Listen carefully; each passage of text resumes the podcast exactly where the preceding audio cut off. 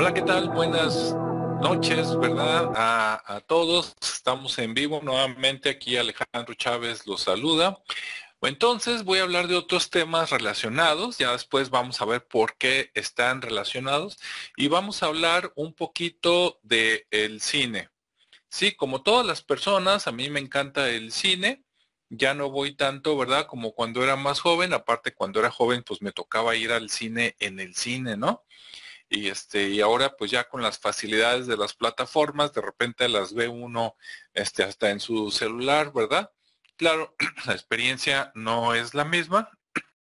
Ok listo. Sí porque si no luego en la versión grabada no no se van a ver estas cosas y estas pantallas y yo sí quiero que se vean porque si no luego me hacen trabajar mucho consiguiendo más imágenes para ilustrar eh, la sesión no bueno, estamos viendo el navegador por ahí, ¿verdad? En este caso Microsoft Bing. Y me llamó mucho la atención, busqué información sobre Stanley Kubrick. Eh, a, los que tienen 40 años o más seguro saben quién es, uno de los cineastas, de los directores este, pues más exitosos de Hollywood, a pesar de que él murió en 1999 prácticamente pues hace casi que 24, 25 años. Por eso digo, las personas que tengan 40 años o más, pues, seguramente lo ubican. Pero las generaciones nuevas, ¿no? Si tú tienes 35, 30, 25, 20 años, dices ni idea de quién sea este señor, pero tal vez al revisar algunas de las películas, a lo mejor vas a decir, ah, esa sí la vi, ¿no? Entonces vamos a dar un repaso por ahí no están en orden cronológico porque eh, donde los encontré en el listado vienen de esas páginas que critican, ¿no? De que te vamos a poner las 13 películas de Stanley Kubrick de la peor a la mejor. Bueno, a mí no me interesa buscar de la mejor a la peor. De hecho, me sorprendió que tenga 13 películas seguramente debió de haber participado en series, en televisión y en otras cosas, porque se me hace muy poquito 13 películas, aunque seguro todas son de colección, pero 13 películas en algo así como cerca de, no sé, 40, 40 y tantos años de dedicarse al cine. Entonces imagínate, si vamos, vamos redondeándolo en 40 si tú trabajaste como director de cine 40 años y sacaste este 13 películas, hombre, pues cada, cada cuatro años sacabas una. Y pues eso no es muy, este, es muy raro, más bien, es muy, muy raro. Sí, hay personas que al revés, que sacaban, este, en un año sacan dos películas, ¿no? Por ejemplo, guardando las distancias, pero por acá uno de nuestros mejores este, actores y, directores de México, ¿no? Mario Moreno Cantinflas. Él llegó a sacar creo que dos y en una ocasión hasta tres películas en un año en, en sus buenos tiempos, ¿no? Creo que dejó este, su última película, creo, creo, no me hagan mucho caso, creo que fue de 1977 la del patrullero, precisamente el patrullero 777, creo que fue la última, pero no me haga mucho caso, ¿no? Pero bueno, en el caso de Stanley Kubrick, este, vamos a ver, ¿qué películas tiene? Por acá me encontré este sitio, el cual no conocía, que se llama Fotogramas, y en fotogramas dice las 13 películas de Stanley Kubrick de peor a la mejor. Ahora, no le conozco todas las películas, ¿eh? O sea, cuando yo ya, yo nací, él ya, este, él ya tenía rato haciendo películas, entonces yo tampoco les, le conozco todas, donde las que te diga, esta sí la vi, te la voy a comentar brevemente, pero otras ni siquiera sé de qué se tratan, pero las voy a anotar. Ok, bien. Como veo, pues ya se están eh, conectando, ¿verdad? Por ahí. ¿Qué tal a todos? Bienvenidos. Estoy unos minutos antes. Aproximadamente a las 9, 9, 10 de la noche, hora del centro de México, se va a conectar Ricardo Esparza para tomar el tema de leyendas sobre la luna o relatos sobre la luna, pero mientras estamos hablando de Stanley Kubrick. Y bueno, vamos a ver rápidamente cuál es la primera película que aparece por aquí. Y ahí dice miedo y deseo. Sí, la ponen como la número 13. No sé si sería como la peor y la, y la última es la mejor, no lo sé, pero tampoco me importa. Dice que es de, de 1955. Sí, y parece ser, digo por eso porque lo leí hace unos segundos, no se crean que, que la he visto, no la he visto, pero parece ser que trata de la Segunda Guerra Mundial, de la historia de unos soldados y lo que les pasa en la Segunda Guerra Mundial. Entonces, miedo y deseo, pero no sé cuál es la trama, habrá que verla. Como ven, pues blanco y negro, ¿no? Estamos hablando de 1955, diez años después de que se terminó la Segunda Guerra Mundial digamos que eh, en, pleno apogeo o subida de los Estados Unidos de América, ¿no? Ok, ¿qué más tenemos?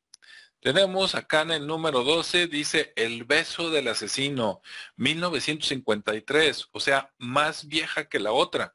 Entonces, este señor en 1953 ya estaba haciendo cine y pues por lo que se ve ahí, pues tiene que ver con, con algunos boxeadores, ¿no? Entonces, bueno, pues habrá que, verla, ¿no? Para ver si sale alguna eh, historia así como Rocky antes de Rocky, ¿no? O antes de Toro Salvaje. Bien, vamos a seguirnos. Si tú eh, eres un poquito más grande que yo y si viste la de Miedo y Deseo, comenta por favor. O si viste la del beso del asesino, también comenta, porque yo de seguro las voy a buscar pero esto me va a tomar varios días, ¿no? Número 11. Eyes White Chat. Esta se tradujo en español como ojos bien cerrados, ¿no? Y es de 1999, es su última película. De hecho, en cuanto terminó la película, de grabarla, seguía la parte de postproducción y en eso él se murió. Y según recuerdo yo, la parte de postproducción ya no la terminó él y se la encargaron a otro director famoso. ¿Quién fue ese otro director famoso? No lo recuerdo, pero si tú sí sabes, escríbelo por ahí. Me vienen a la cabeza nombres, tal vez no le atine, pero a lo mejor lo terminó Steven Spielberg. A lo mejor lo terminó, no sé, este, algún otro, ¿no? Este, pero pero sí fue su última película, se estrenó post-mortem, este, y de hecho, es esta, aunque ahí la califiquen en el número, es una película muy buena, ¿eh? yo sí la recomiendo, este, es para adultos, no por lo que se ve ahí, ¿no? De que, pues, este, eh, se ve que van a darle duro, en un, en un, bueno, ya le están dando duro, no por eso, sino por el contenido psicológico. Dicen que Stanley Kubrick siempre estuvo rodeado no nada más al mundo de Hollywood con, lo, con la gente rica, sino con los políticos, gente del gobierno e incluso con gente más poderosa, tan poderosa que son los que deciden quién va a ser el siguiente presidente, por ejemplo, de los Estados Unidos. Entonces, estando Stanley Kubrick tan metido en ese ambiente, no se sabe si, bueno, de alguna manera, pues claro, ¿no? Era parte de ese ambiente. ¿Estaba totalmente de acuerdo con todo? Yo creo que no, pero no me consta, porque muchas de sus películas son como de crítica social. Entonces yo pienso que lo que él vivía si no todo, o por lo menos si no al principio de su vida, si yo quiero pensar, ¿no? A lo mejor son ideas románticas mías, yo quiero pensar que no todo lo que vivió y no todo lo que veía le gustaba. A lo mejor no se podía zafar porque debía muchos favores, este, inclusive eh, al gobierno y a la NASA y a otros lados, como vamos a platicar más rato. Y entonces a lo mejor no se podía zafar, pero en sus películas este, trataba de reflejar o criticar el, esto es lo que está pasando, ¿no? Esto es la realidad. Y lo exageraba, se veía muy, muy, muy crudo, muy las cosas como son, pero pues yo creo que así las estaba viendo, ¿no? Y no es que él dijera, eh, no es que digas, ah, es que esto es ficción. Yo creo que no, yo creo que él sí, sí sabía, este, quién, quién, quién mandaba en el mundo, o por lo menos tener una idea muy, muy clara, más que la tuya y la mía. Y, y en sus películas mostraba lo que él no podía decir. ¿Sí? De alguna manera es como los pintores, como Leonardo da Vinci, ya ven que se dice que Leonardo da Vinci algunas de sus pinturas que las ves con rayos X y algunas resulta que eran es pintura encima de la pintura. O sea que pintó otra cosa y después, como eso no se lo iban a permitir, pintó encima y el mensaje original pues está debajo de las pinturas que ahora nosotros conocemos, ¿no? Lo que sería el borrador. Muy bien. Ok, saludos. Por ahí está Marledis Muriel. Un saludo, Marledis. Gracias por conectarte. Eh, el, tema de la luna lo vamos a ver en unos minutos más cuando llegue Ricardo Esparza, pero mientras estamos hablando un poquito de las películas de Stanley Kubrick y tiene relación con la luna, ¿no? Pero voy a seguir. Bueno, les decía, esta película de Eyes Wide Chat o Ojos Bien Cerrados se trata de una pareja que aquí sale Nicole Kidman y Tom Cruise, que cuando hicieron esta película realmente estaban casados todavía y que cuando se terminó esta película se divorciaron. Así de grueso, ¿no? ¿Por qué?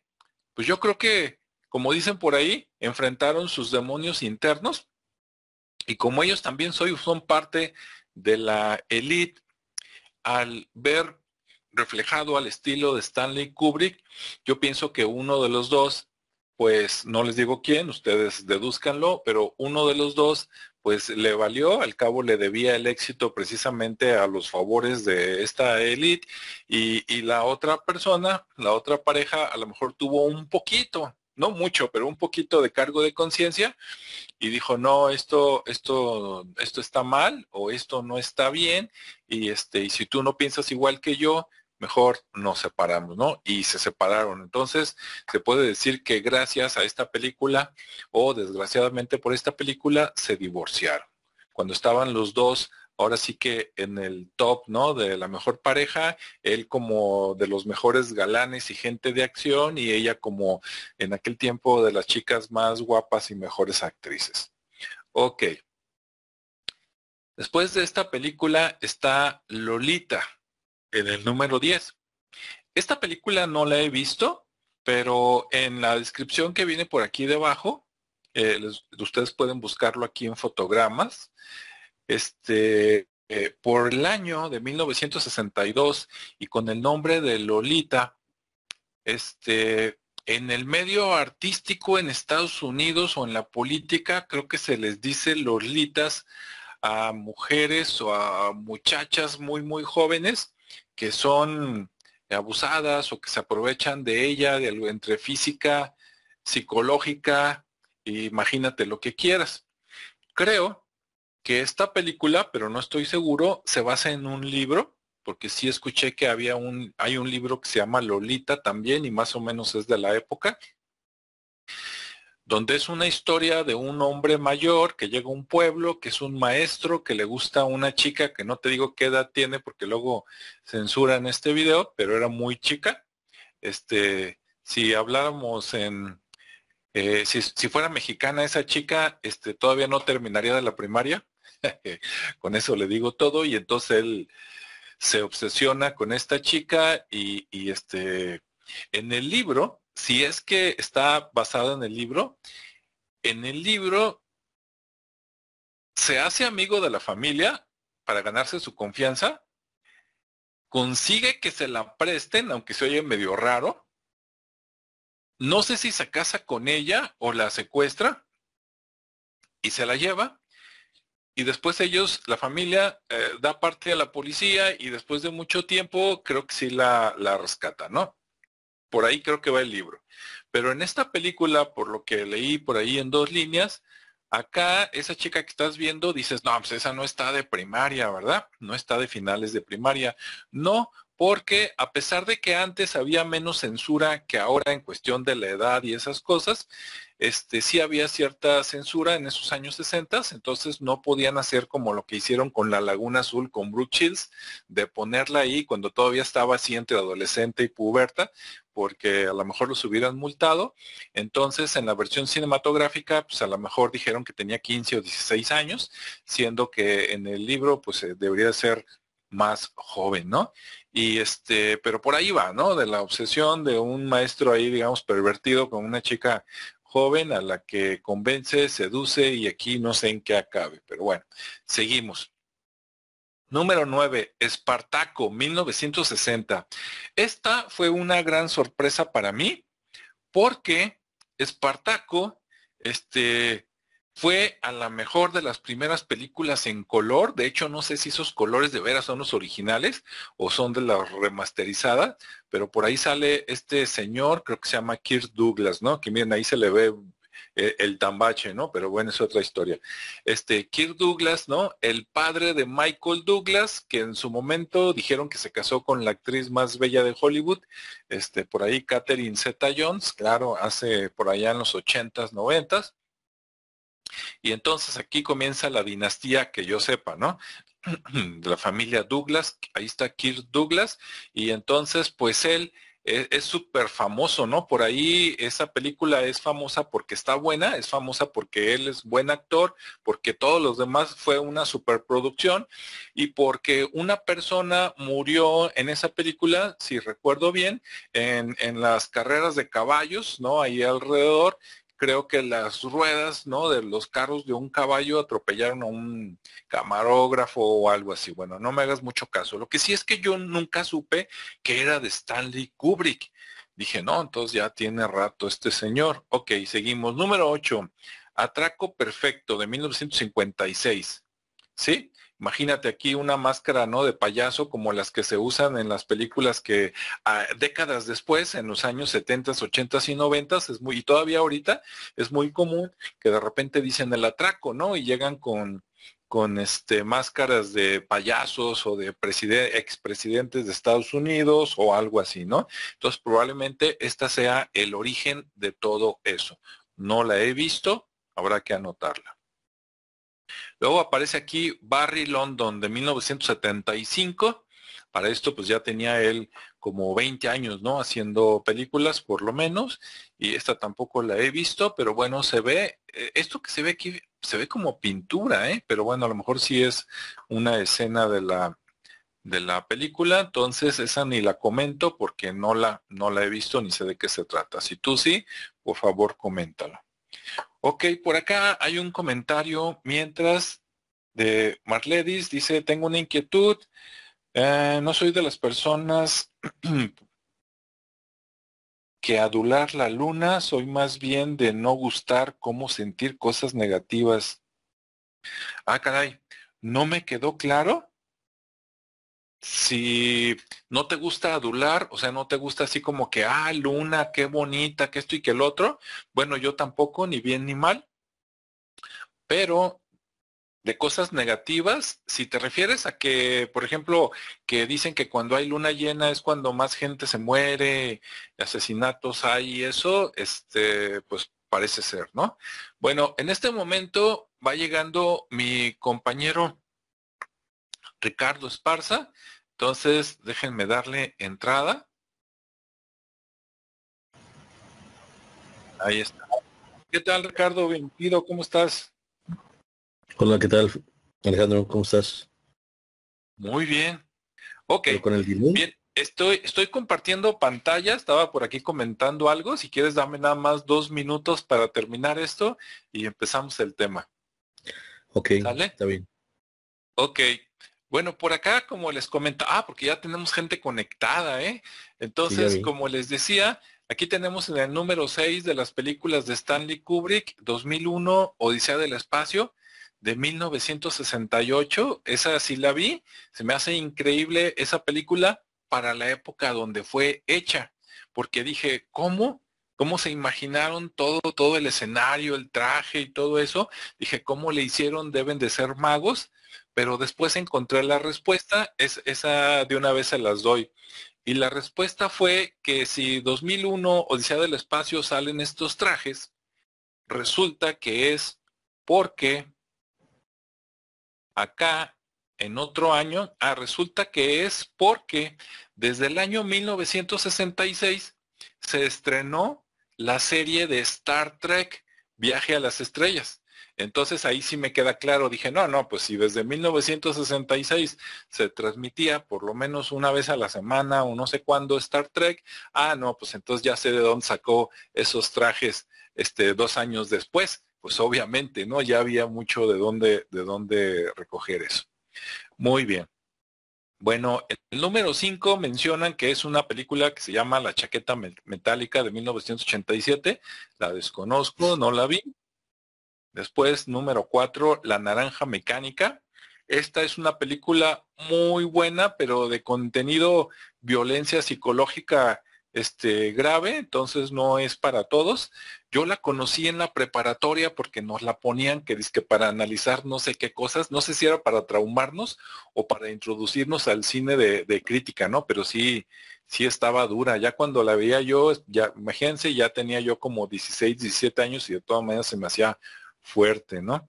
Bien, el número 3 dice Senderos de Gloria, 1957, y aquí también sale Kirk Douglas, yo creo que le, le gustaba mucho cómo actuaba o eran buenos amigos. Ahí está. En el número 2, Teléfono Rojo, dice Volamos hacia Moscú de 1964. No sé si sea una comedia o qué, nunca la he visto, pero aquí vemos como un cowboy este, trepado en un cohete o en un avión, así como diciendo Yahoo. Entonces a mí me, parece que es cómica, pero quién sabe, ¿no? Y por último, su, este, la que consideran que es su película número uno es El Resplandor de 1980, y yo creo que esa es, así como El Exorcista, El Resplandor también es uno de los, digamos, como de los padres de este género que cambió todo, ¿no? Ok, ahora sí.